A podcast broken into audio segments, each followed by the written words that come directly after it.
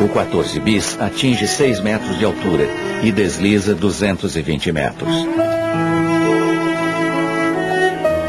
Pela primeira vez, o homem tinha voado sem auxílio externo.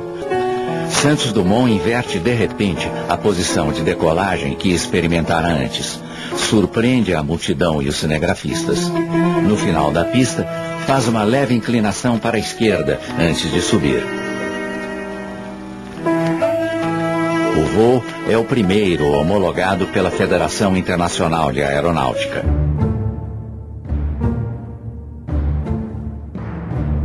O que você acabou de ouvir foi o registro de um dos momentos que mudou drasticamente a nossa forma de nos locomover pelo mundo. O primeiro voo do 14 bis. Há exatos 150 anos, em um dia 20 de julho como hoje, nascia no município de Palmira, em Minas Gerais, Alberto Santos Dumont, que mais tarde receberia o título de pai da aviação. Não se espante com a altura do voo. Quanto mais alto, mais longe do perigo. Quanto mais você se eleva, mais tempo há de reconhecer uma pane. É quando se está próximo do solo que se deve desconfiar.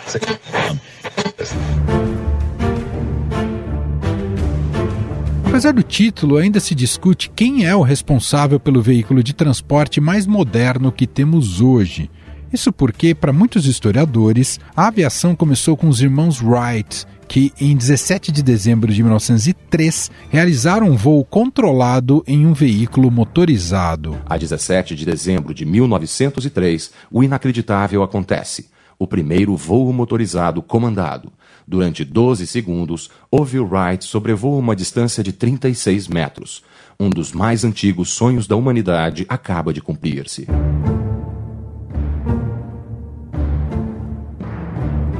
O famoso 14 bis veio três anos depois, quando Santos Dumont se tornou a primeira pessoa a decolar a bordo de um avião impulsionado por um motor a gasolina no campo de Bagatelle, em Paris, em 23 de outubro de 1906. Em pouco tempo, constrói um aparelho mais pesado que o ar. Antes de anunciar um primeiro voo, realiza diversos testes.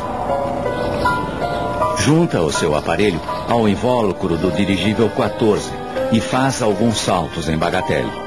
Batiza o seu novo invento com o nome do anexo ao de número 14, o 14 bis.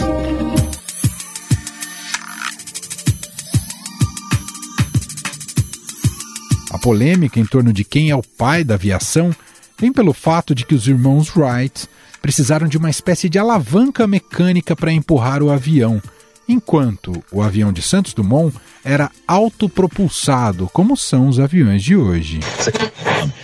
Eu não quero tirar em nada o mérito dos irmãos Wright, por quem tenho a maior admiração. Mas é inegável que, só depois de nós, se dissipam com um aparelho superior aos nossos, dizendo que era uma cópia de um construído antes dos nossos.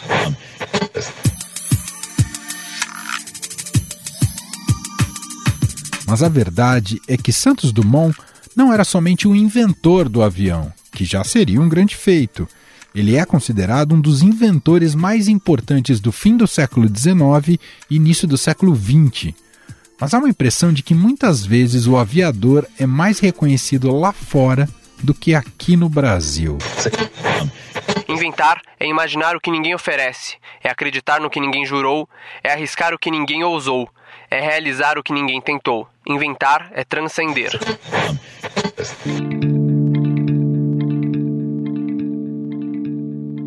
Antes mesmo do avião, a ideia de voar era muito presente na vida de Santos Dumont. Sua primeira tentativa aérea foi em um balão, no qual percorreu 100 quilômetros em duas horas. Santos Dumont contorna a Torre Eiffel, provando que os balões poderiam se mover em qualquer direção com o auxílio de um pequeno motor. O primeiro dirigível da história acabava de ser inventado. Em sua época, era muito comum os afogamentos no mar e, pela falta de infraestrutura, o resgate demorava a chegar. Em uma de suas caminhadas pela orla de Copacabana, ele teve a ideia de criar uma espécie de canhão que lançava em direção à vítima uma boia de salvamento. Sempre acreditei que o inventor deve trabalhar em silêncio. As opiniões estranhas nunca produzem nada de bom.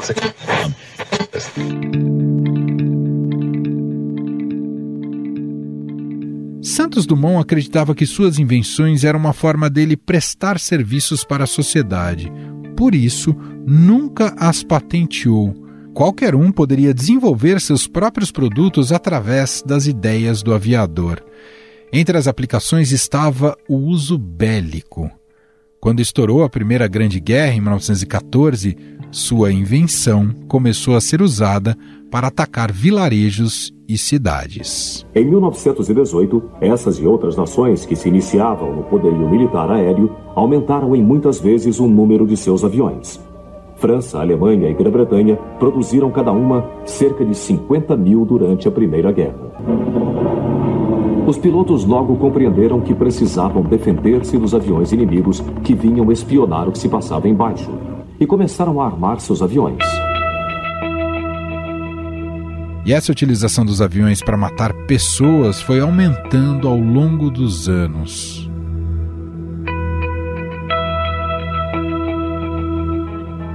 No dia 23 de julho de 1932, no banheiro do Grande Hotel de La Plage, no Guarujá, no litoral de São Paulo, Alberto Santos Dumont se enforcou. A cada acidente aéreo, Santos Dumont se culpa. Vive angustiado, triste com o que vê. Oscila entre a euforia e o desespero. Um quadro que ele deixa registrado em vários escritos e que o acaba levando ao suicídio em 1932, no Guarujá, em plena Revolução de São Paulo. A versão oficial dá como causa da morte um colapso cardíaco.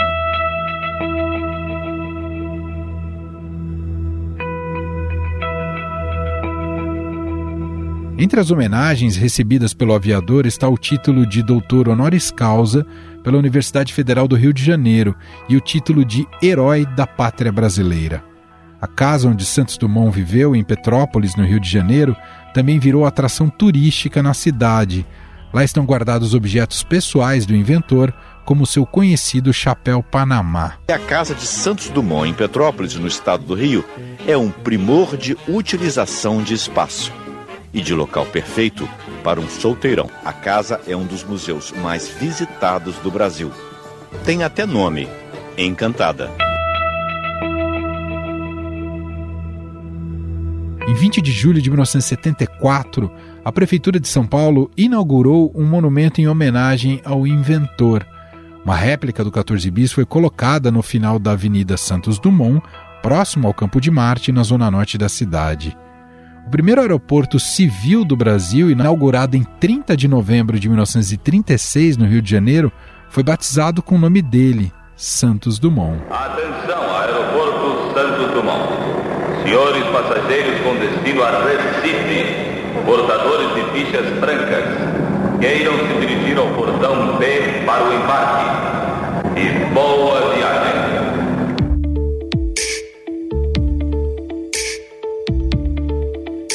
Em 17 de novembro de 2011, a Câmara dos Deputados aprovou um decreto obrigando todos os aeroportos e bases aéreas do país a homenagear Santos Dumont com bustos, estátuas ou placas.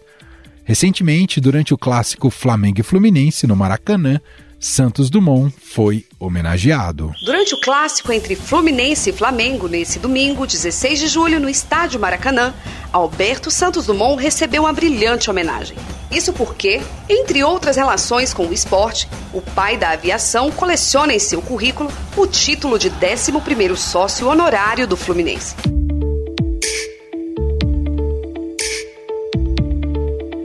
sócio de número 11 do Fluminense, o visionário brasileiro participava assiduamente das atividades do clube.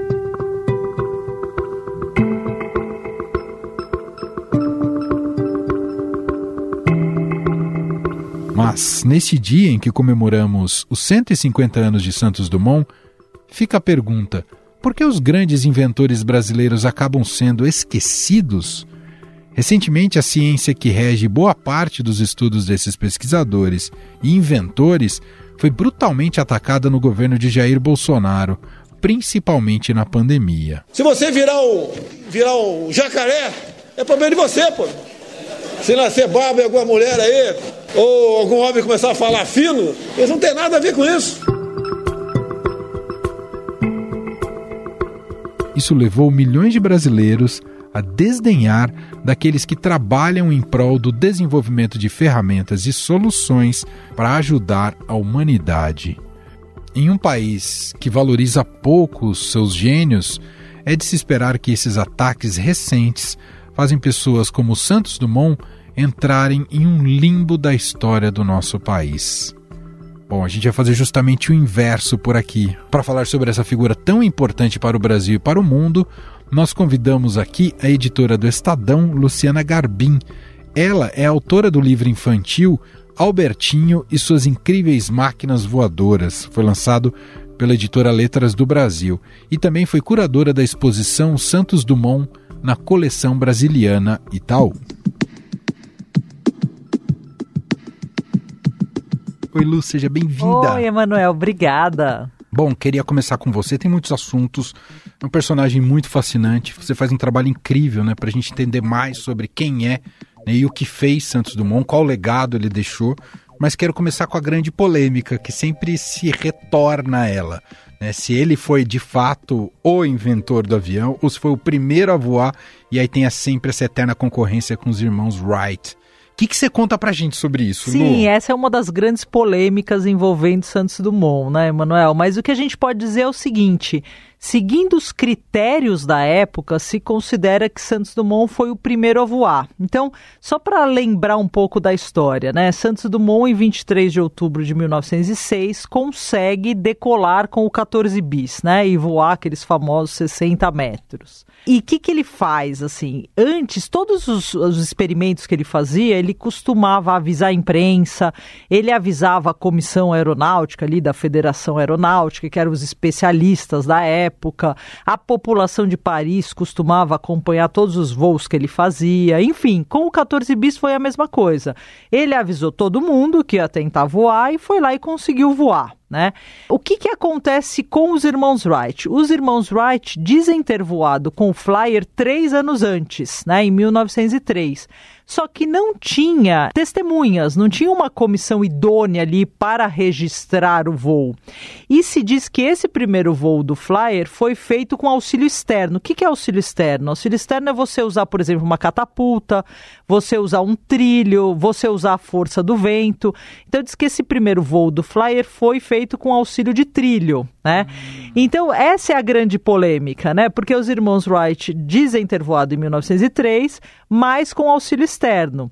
Então, o primeiro voo registrado mesmo foi o do 14 bis, registrado segundo os critérios da época, que era você voar né, diante de uma comissão idônea e sem auxílio externo. Então, essa é a grande questão ali envolvendo. E é curioso que o próprio Santos Dumont chegou a ficar meio chateado com essa história. Tem um livro que ele escreveu, que eu vi o que nós veremos, que foi lançado aqui no Brasil em 1918, que ele fala alguma coisa na linha: o que diriam Grambel, Marconi, se depois deles apresentarem ali o telefone, apresentarem o rádio, viesse alguém dizendo que tinha criado antes o telefone, o rádio, né? Então, assim, seguindo as regras da época, quem teve o primeiro voo ali registrado e homologado foi o 14 bis. Por isso é que a gente defende isso. E é curioso que essa Federação Aeronáutica, ela tinha a participação de muitos países, inclusive os Estados Unidos. E os próprios americanos, assim, a imprensa americana acompanhava muitos feitos de Santos Dumont. Então, assim, não tinha muita polêmica sobre isso na época. A polêmica surgiu depois, porque, claro, qual país não quer ter o inventor do avião, né, ser do seu país. Então os Estados Unidos souberam capitalizar muito bem essa história e eu acho que a gente, os brasileiros, deixou passar um pouco esse mérito aí do Santos Foi uma Dumont. briga, o que a gente costuma dizer hoje, que já está um pouco saturado, mas foi uma briga de narrativa, então, que os Estados Unidos compraram. Exatamente. E é uma briga de narrativa que corre um risco muito grande de virar uma é, uma questão muito maior com a inteligência artificial. Eu publiquei uma coluna no Estadão essa semana falando isso. Eu perguntei ali para o chat GPT quem inventou o avião. E o que eles dizem na lata? Os irmãos Wright, porque a inteligência artificial usa os bancos de dados, né, da internet, que tem muitas páginas em inglês, a maior parte em inglês. As grandes empresas de inteligência é, artificial são americanas, então é o, é o famoso viés da inteligência artificial, que se você não cuidar, você corre o risco de virar uma narrativa hegemônica, né? Entendi. Então eu acho que é muito importante que a gente discuta e reflita sobre isso, porque corre o risco de se solapar a história, né? E a história de um brasileiro tão sensacional quanto foi Santos Dumont. Perfeito. Bom, ele faz então esse primeiro voo com 14 bis, como você destacou em 1906, mas quando você recupera a trajetória dele, Lu, você conta que a obra-prima dele não é o 14 bis, qual que é a obra-prima É dele? curioso isso, porque a gente conhece muito ele como inventor do 14 bis, né? Mas o, o invento dele que é considerado obra-prima é o Demoiselle, que era uma espécie ali de ultraleve com que ele voou muito, né? Ele, ele ia visitar os amigos, ele pousava ali no jardim do restaurante. e é curioso que ele tinha muito esse ideal da época dos inventores de deixar um legado para a humanidade. Então ele publicou as plantas do Demoiselle numa revista científica da época Popular Mecânica Mechanics. E a partir das plantas dele, muitas pessoas conseguiram construir o seu próprio avião, né? E muito ao contrário dos irmãos Wright, que faziam tudo às escondidas, justamente porque desde o começo tinham esse interesse comercial. Santos Dumont não, Santos Dumont nunca patenteou o 14 bis, Demoiselle, ao contrário, ele publicou as plantas para que as pessoas pudessem também usufruir desse bem da humanidade que era essa, esse sonho de voar, né? Era o grande desejo da época. Ô Lu, quero voltar um pouquinho de onde surge essa mente genial do Santos Dumont? Como é que era essa família dele? Ele foi buscar isso por conta própria? Tinha um mentor? Quem que era esse cidadão, Lu? Então, o pai dele era engenheiro, era um engenheiro de obras públicas, né? Ele, ele nasceu em Minas, né? Na cidade que hoje se chama Santos Dumont, justamente porque o pai foi construir ali um ramo da estrada de ferro, né? Então ele nasce ali. Mas depois o pai dele se tornou um grande cafeicultor. Parece que o pai dele já era muito muito ligado nessa coisa de como as máquinas podiam ajudar na agricultura, mas ele sempre teve muito esse gosto pela mecânica, né? E ele vai para Paris, ele começa, ele vê um motor funcionando, ele fica louco. Ele, ele vai a primeira vez com a família e depois ele pede para ir morar em Paris e o pai dá esse conselho, olha, dedique-se à mecânica, porque é na mecânica que está o futuro ali, né? E ele segue a risca, né? É engraçado porque ele era autodidata, é, no começo, quando ele chega, ele se interessa muito pelo automobilismo, ele gostava muito de automóveis, e depois ele começa a fazer os testes ali. Nem se falava em aviação na época, Emanuel. É, Imagino. Era aeronavegação, né? Uhum, e aí é curioso que ele constrói o primeiro balão dele, que era o Balão Brasil, ele dá o nome de Brasil que foi o menor balão a conseguir voar com uma pessoa a bordo, né? Depois ele entra na era dos dirigíveis e ele fica famoso mesmo em 1901 quando ele consegue dar a volta na Torre Eiffel com o dirigível número 6. Porque até então as pessoas subiam no dirigível e elas iam ali pelo rumo dos ventos, né? Se o vento soprava para a direita ia para a direita, se ia para tava soprando para a esquerda ia para a esquerda e quando ele dá a volta na Torre Eiffel, ele, ele consegue provar que a dirigibilidade era possível e que ele conseguia controlar independentemente dos ventos, né? E ele ganha um prêmio muito importante na época, que é o prêmio Deutsch, que tinha sido estabelecido para quem conseguisse decolar de um local e dar a volta na, na torre e voltar para o mesmo local. E isso em meia hora. E ele consegue esse feito. E aí ele fica famoso mundialmente, assim. Eu encontrei já nas minhas pesquisas recortes, por exemplo, de jornais russos falando desse feito Nossa. de Santos Dumont. Uau. E ele é engraçado, ele nunca voou no Brasil, ele voava em Paris, né? Paris era a capital cultural do mundo, assim, era a capital da Belle Époque. Isso eu acho muito fascinante Santos Dumont, porque ele, é, o Brasil era um país eminentemente agrícola, ele tinha saído de uma fazenda, da fazenda do pai dele, mas ele vai para a capital cultural do mundo da época e ele se destaca pela ciência, né, pela tecnologia da época. Então isso eu acho muito legal dele. Que demais. Outra história que é muito fascinante, queria que você compartilhasse aqui com a gente, com os nossos ouvintes, é a história do Santos Dumont como o descobridor das cataratas do Iguaçu, é isso? É, essa é uma história pouco conhecida dos brasileiros. Super. É curioso que muita gente que vai ali, né, no Parque do Iguaçu, encontra uma estátua do Santos Dumont, tira selfies, tira fotos, mas Tem muitas que ser vezes Parque não... Santos Dumont, né? É, exatamente.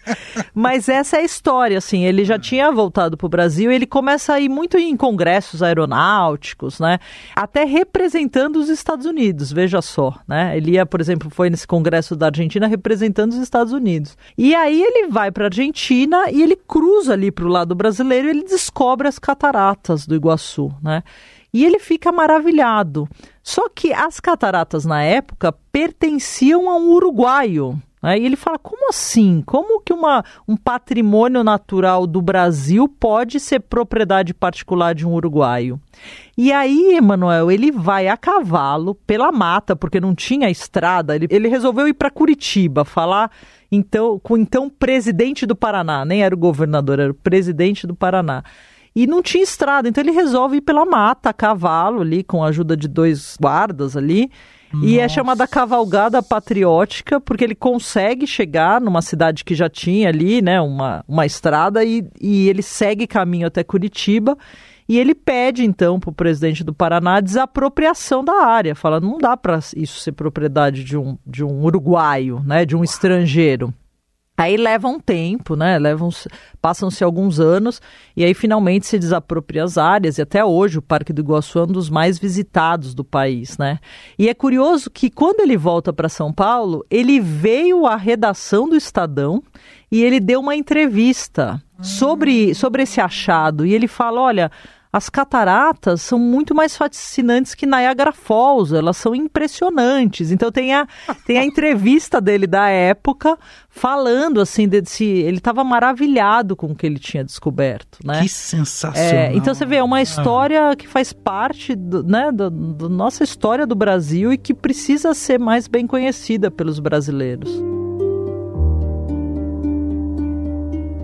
E essa mente genial dele se dirigiu não só para a questão da aeronavegação, tem outras invenções importantes creditadas a ele, não é isso? Tem, então. É, é curioso, assim, porque é, são inventos menos conhecidos, uhum. mas, por exemplo, ele gostava muito de alpinismo, né?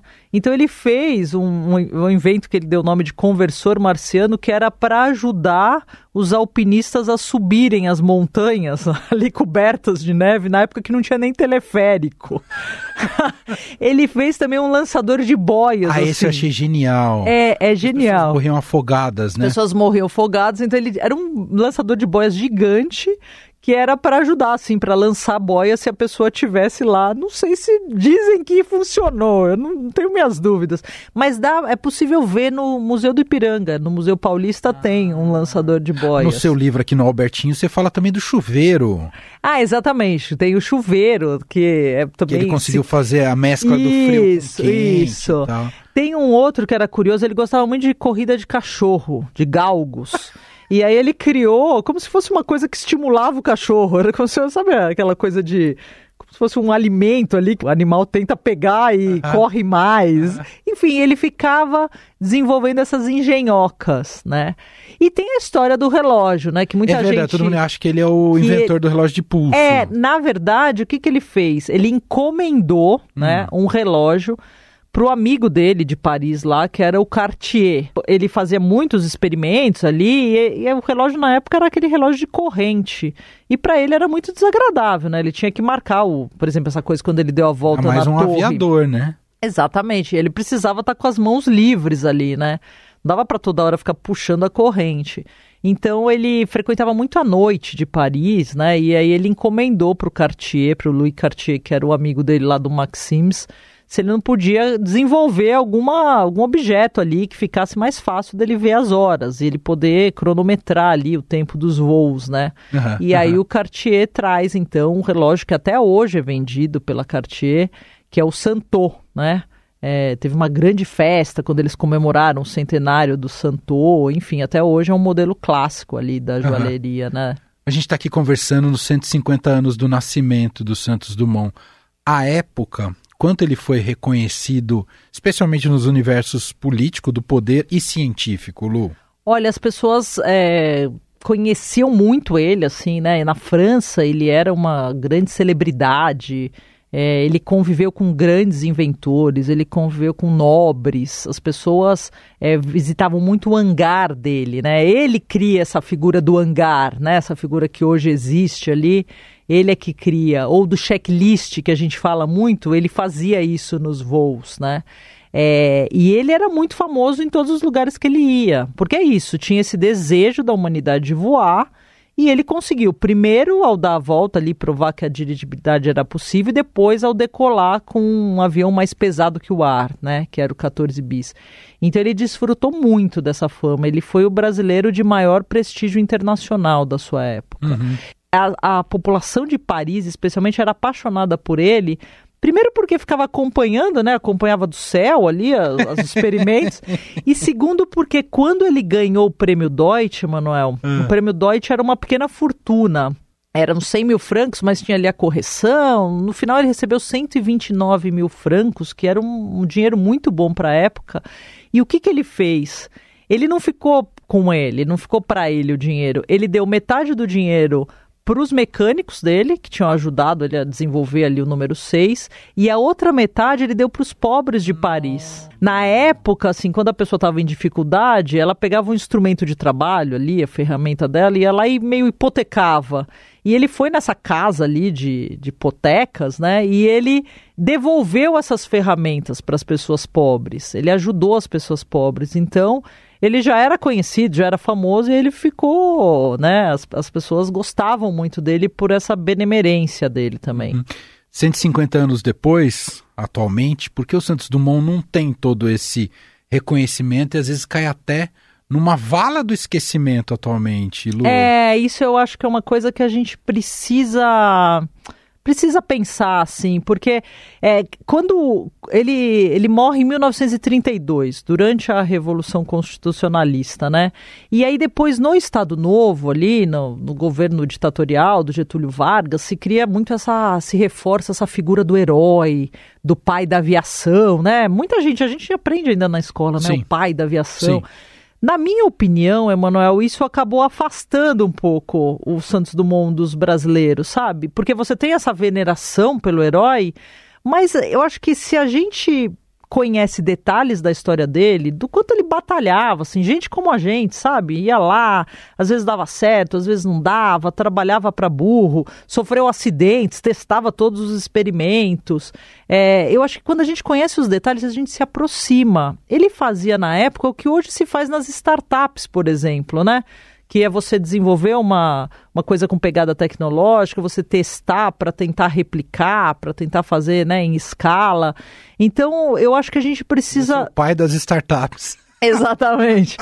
a gente precisa desempoeirar essa figura do entendi, herói, sabe? A gente precisa se reaproximar, porque ele foi um cara incrível e um cara que há mais de 100 anos já já testava e já experimentava conceitos que são muito muito particulares do nosso tempo, né? Essa coisa do, da tecnologia, do design, do marketing. Ele era um marqueteiro, assim. Ele contratou empresas que rastreavam tudo que saía sobre ele na imprensa do mundo inteiro.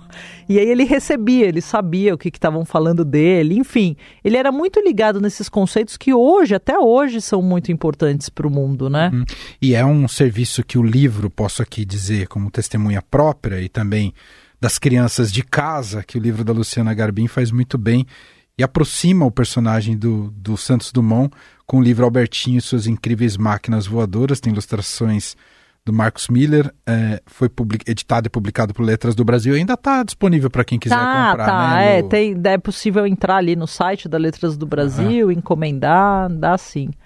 Antes da gente fechar, queria te ouvir sobre mais duas polêmicas que sempre fazem essas perguntas quando se referem ao Santos Dumont.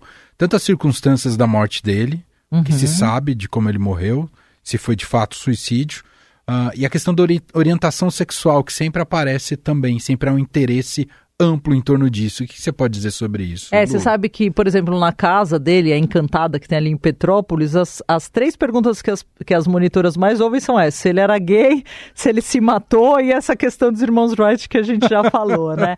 Olha, sobre essa questão da homossexualidade, eu vasculhei tudo que eu encontrei, assim, é, de, de objetos dele mesmo, de papéis, de documentos, e encontrei muitos recortes de jornal que falavam de affairs dele, é, mas sempre com mulheres. Eu, eu nunca encontrei nenhum sobre homens. Assim, é claro que na época, não sei se sairia no jornal a fé com homens, né? A gente sabe de histórias, por exemplo, Oscar Wilde, que tinha ali, né, uns relacionamentos homossexuais e que sofria, né? Às vezes as pessoas eram punidas por isso. Então, não sei até que ponto isso se daria tanta visibilidade para isso. Mas se tinha muito essas notícias de que ele estava namorando, geralmente mulheres mais jovens, mulheres ricas ali, isso tem muito, tem muito. Mas o que a gente sabe é que ele nunca se casou nunca teve filhos, né? Ele não teve herdeiros ali diretos.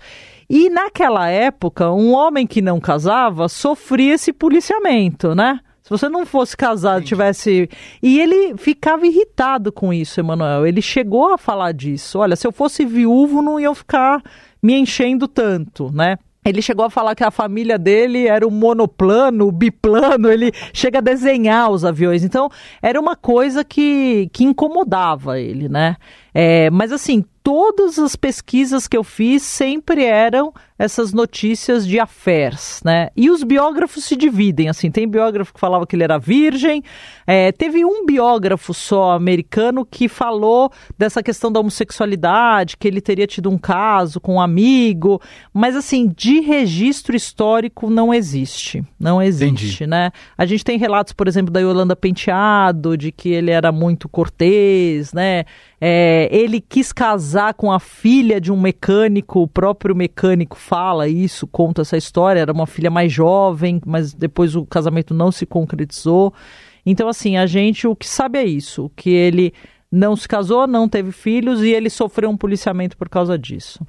E a morte? Sobre a questão da morte, ele se suicidou em 1932 no Guarujá. Ele estava morando num hotel de luxo do Guarujá e foi curioso porque, como ele era um herói, não registraram a morte como suicídio. Ah. Quem, o médico que foi lá falou que ele tinha morrido do coração. Entendi. Não, ele tinha se enforcado ali no banheiro do, do hotel. Nossa, foi trágico. É trágico. E aí há duas hipóteses. Uma, essa questão do herói, que não se podia macular a figura do herói, e outra, porque ele era católico e a Igreja Católica tinha um entendimento diferente sobre suicídio na época. Por exemplo, não se enterrava suicidas no mesmo área do cemitério, enfim. E como o Brasil estava em guerra, estava tendo a revolução, o corpo dele passou alguns meses na cripta da Catedral da Sé. Porque ele tinha um túmulo já construído, até com um ícaro ali no, cemitério São João Batista, no Rio, mas não dava para levar o corpo, porque o Brasil estava em guerra, estava tendo a revolução. Então o corpo fica na catedral por alguns meses, e aí é curioso que quando se resolve finalmente trasladar o corpo para o Rio, se abre o corpo para visitação pública e se abre primeiro para as crianças das escolas públicas, porque se queria que as crianças vissem ali a figura do herói, né? Nossa. E aí então depois se leva o corpo lá para o Rio de Janeiro. Mas é isso, assim, a gente sabe que ele já tinha tentado suicídio outras vezes, ele mesmo relatou isso, ele tinha passado temporadas em clínicas na Europa, só que a psiquiatria da época era muito incipiente. Então, nesses documentos que eu remexi ali dele, que eu encontrei, eu encontrei, por exemplo, receitas médicas. E eu mandei essas receitas médicas para psiquiatras, né, ali, especialistas de hoje. E aí eles identificaram algumas substâncias, mas que eram mais para relaxar, não tinham tratamento efetivo. Então, se sabe que ele sofria de transtorno mental, mas não é possível cravar exatamente o que ele tinha. Muito bem. Lu, só faltou se dizer como é que nasce a sua relação com Santos Dumont, com o personagem. Olha, foi super ah. curioso. Ah. Eu, na verdade, tinha visto um filme sobre uma outra figura sensacional que é o Alan Turing, né? Sim. Quebra o, o enigma dos nazistas ali na Segunda Guerra Mundial. Fiquei muito impressionada porque a história dele também ficou escondida por muito tempo. Virou né? filme depois, né? Virou filme, então eu tinha visto esse filme e comecei a conversar com meu marido ali, né? Fiquei muito impactada. E aí ele falou: Olha, sabe quem daria uma bela história de Hollywood? Santos Dumont. E eu tava com o computador, comecei a pesquisar E aí, nisso, aí eu descobri que tinha esse, esses documentos dele que tinham passado vários anos, várias décadas ali num porão no Rio de Janeiro. Fui atrás, fui atrás da família, fui atrás da FAB que, que guarda esses documentos. Fiquei um tempão ali remexendo os documentos, depois fui procurar tudo que existia de acervo dele e acabei me apaixonando ali pela história, né? Então cada dia eu descubro algum novo detalhe sobre a história de Santos Dumont. Luciana Garbim, ó, mais uma vez recomendar o livro Albertinho e suas incríveis máquinas voadoras, lançado pela Letras do Brasil feito por Luciana Garbim, que gentilmente bateu esse papo hoje com a gente. Adorei, obrigado, eu adoro viu? falar de Santos Dumont. Adorei também, obrigado. Obrigada a vocês. Estadão Notícias. E este foi o Estadão Notícias de hoje, quinta-feira, 20 de julho de 2023. A apresentação foi minha, Emanuel Bonfim. Na produção, edição e roteiro, Gustavo Lopes, Jefferson Perleberg, Gabriela Forte, Vinícius Novaes e Adele Robiches. A montagem é de Moacir Biasi e o nosso e-mail podcast@estadão.com. Um abraço para você e até mais.